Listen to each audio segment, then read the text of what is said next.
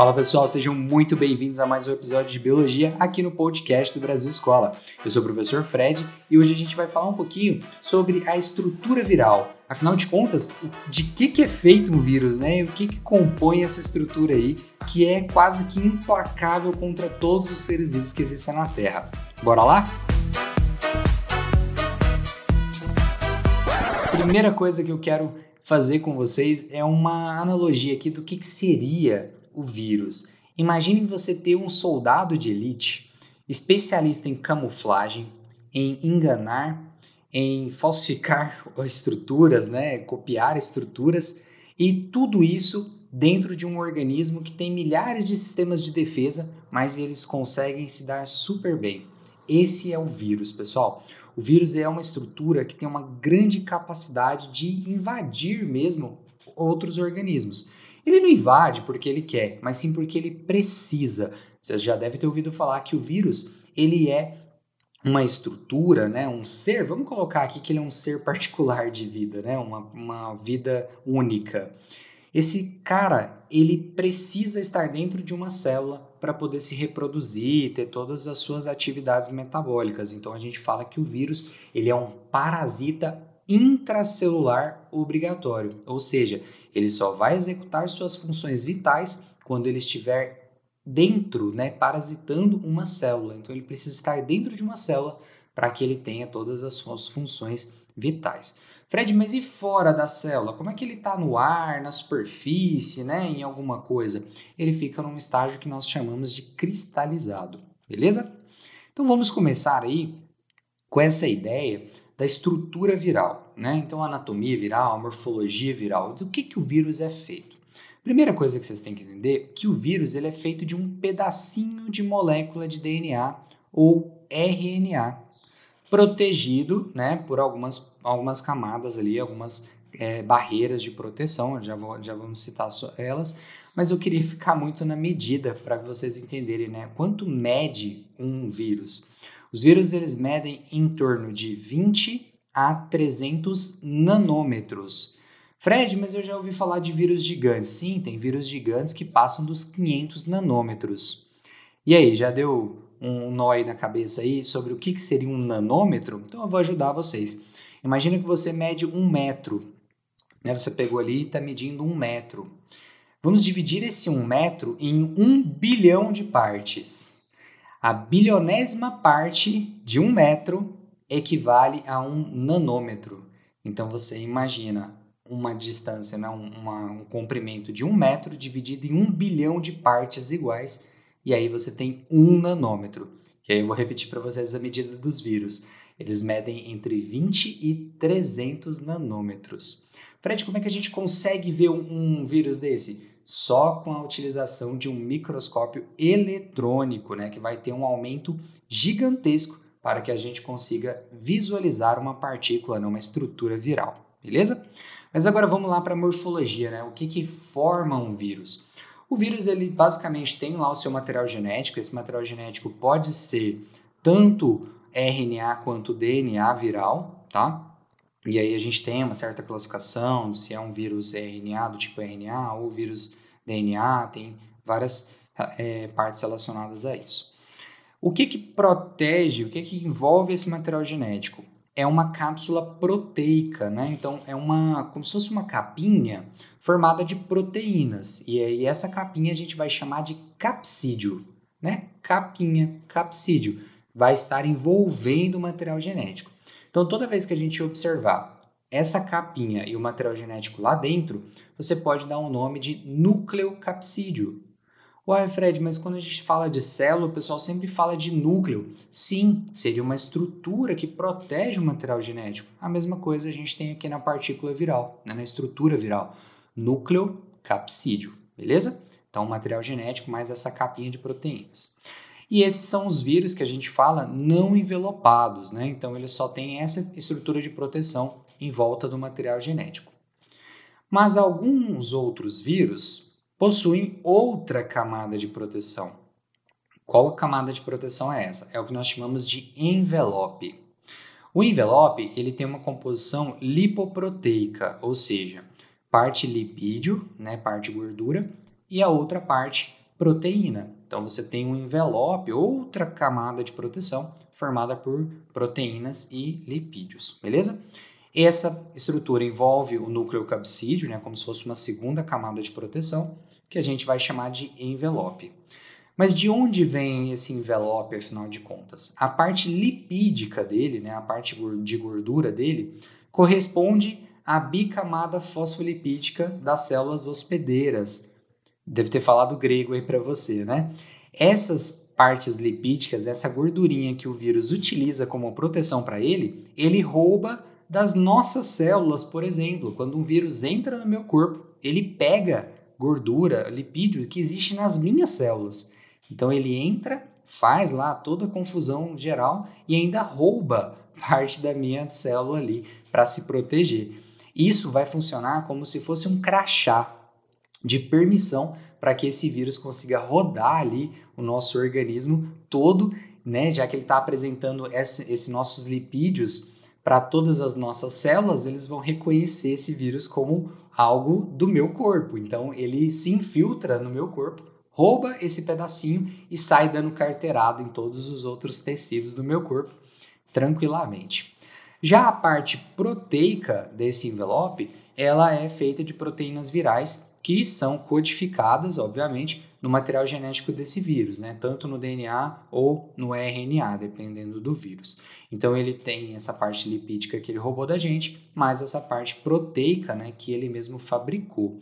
E é graças a essas proteínas, pessoal, que a gente vai ter a adesão desse envoltório do vírus né, às nossas membranas.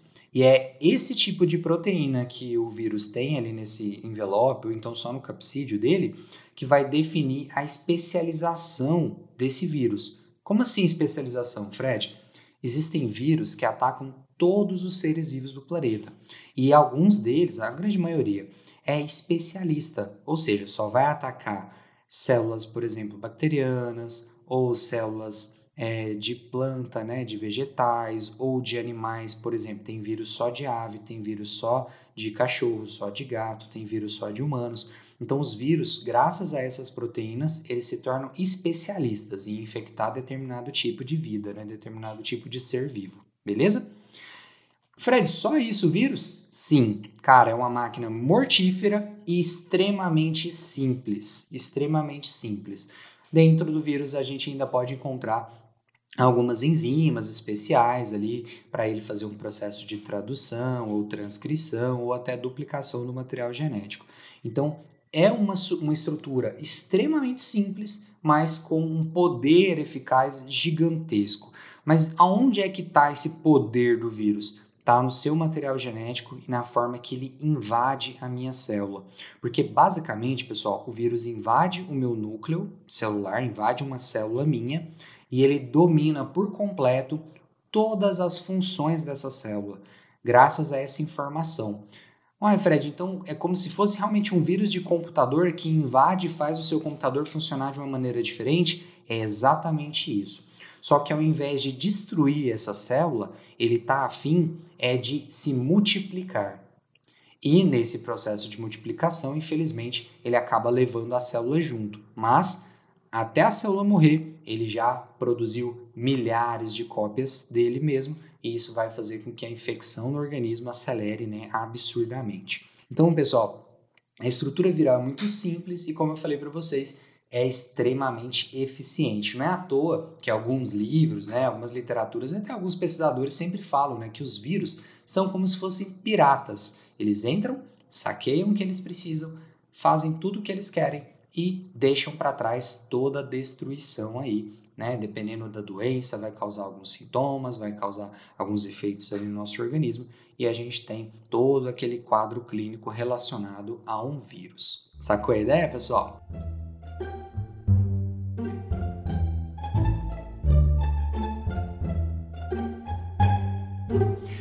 Antes de vocês irem embora, eu gostaria de deixar um pouquinho de história dos vírus aí para vocês, porque não é só você conhecer, né, mas também saber como é que a gente chegou na descoberta de uma estrutura tão pequena quanto aquela que eu falei para vocês. Que é uma comparação legal? Se o vírus fosse de um tamanho de uma bola de tênis, os humanos teriam mais ou menos o tamanho é, em questão em medidos em quilômetros, tá? Só para você ter uma ideia. Então, a gente teria quilômetros de altura, enquanto o vírus teria ali o tamanho de uma bolinha de tênis. É uma comparação bem legal aí de se imaginar o tamanho né, da proporção de um vírus. E os vírus, eles são muito menores do que a maioria das bactérias que a gente conhece, tá bom? Mas afinal de contas, quando é que aconteceu a descoberta do vírus, né? Uma estrutura tão pequena assim, né? Como é que a gente conseguiu descobrir essa, esse, ser, esse ser vivo aí? Basicamente, pessoal, em 1900, olha só, 1900, a gente teve a distinção pela primeira vez de estruturas que não eram bactérias, mas que passavam pelos menores filtros de bactérias que existiam. E essas estruturas foram batizadas de vírus, que do latim significava veneno, porque eles buscavam descobrir a causa de algumas doenças relacionadas a plantas, principalmente a, a planta do tabaco. Em 1935, é, foi isolado pela primeira vez o vírus do mosaico do tabaco, tá? que rendeu o prêmio Nobel para Wendell M. Stanley em 1946. Então, nesse ano de 1935, esse cara ele conseguiu isolar esse vírus pela primeira vez e o trabalho dele, que rendeu várias pesquisas sobre a estrutura viral, a composição do vírus, rendeu a ele esse prêmio Nobel de Química, tá? O Wendell o Stanley aí, ele é químico, beleza? E deu um auxílio gigantesco aí para a origem né, do estudo de virologia e, lógico, o cara mereceu. E os vírus só puderam ser observados né, pela primeira vez nessa mesma época aí, com a invenção, né, o surgimento do microscópio eletrônico, que é um microscópio com uma capacidade muito superior do que os microscópios ópticos que a gente usa, utiliza ali para ver é, estruturas um pouco maiores. Um pouco não, muito maiores, tá? A origem dos vírus ainda é incerta, existem vários, vários tipos de, de, pesquisadores diferentes, vários tipos de pesquisas diferentes relacionadas a explicar a origem dos vírus, mas existem três principais, beleza? A primeira delas é uma que eu, eu acho mais pertinente, assim, tudo que eu já estudei, tudo que eu já li, eu acho bastante pertinente, que os vírus teriam se originado de células regredidas. Como assim? Era uma estrutura celular que tinha todas aquelas estruturas de organelas e tudo mais, só que foram perdendo essas estruturas até restar apenas o material genético com uma grande capacidade, né? E proteções, são os envoltórios, né? o capsídeo então o envelope. Então seriam células regredidas que, à medida que foram evoluindo, passando milhares e milhares de anos, resultaram aí na estrutura viral que nós conhecemos hoje. A segunda teoria é que durante a origem da vida, a origem das primeiras células, surgiu um RNA que tinha grande capacidade de se replicar sozinho e parasitar células, e ele foi coevoluindo com as células. Né? Em um determinado momento ali se separou por completo dos grupos que hoje nós conhecemos como eucariontes e procariontes, né? que é o domínio bactéria e arqueobactéria nós teremos essa, criado né, essa vertente aí, que são os vírus, né? Ah, Fred, mas e o DNA? Ó, oh, beleza, essa, essa, essa origem ela está mais ligada aos vírus de RNA, mas nada impede que você utilize uma enzima que, por exemplo, o vírus da AIDS tem, que é a transcriptase reversa, para poder é, fazer com que esse RNA retorne ao estágio, né, ou à forma, digamos assim, de DNA né, que é uma capacidade bem legal aí que os retrovírus apresentam. E a terceira e última teoria sobre a origem dos vírus está relacionada com RNA e DNA que adquiriram a habilidade de replicação, de autorreplicação ali tranquilamente e fora de uma estrutura celular e formaram envoltórios proteicos de proteção. E em algum momento conseguiram escapar de, de dentro da célula e aí deram origem a essa gigantesca linhagem de vírus que atacam todos os nossos seres vivos. Pessoal, espero que você tenha gostado desse podcast bem rapidinho, bem simplesinho aí sobre a anatomia e estrutura de um vírus, né? O que, que compõe ela, um pouquinho aí da origem e descoberta dos vírus aí para vocês. Eu vou ficando por aqui. Muito obrigado. Continuem seguindo a gente todas as nossas redes sociais, lá os vídeos no YouTube e também por aqui nos podcasts. Obrigadão, até a próxima. Tchau, tchau.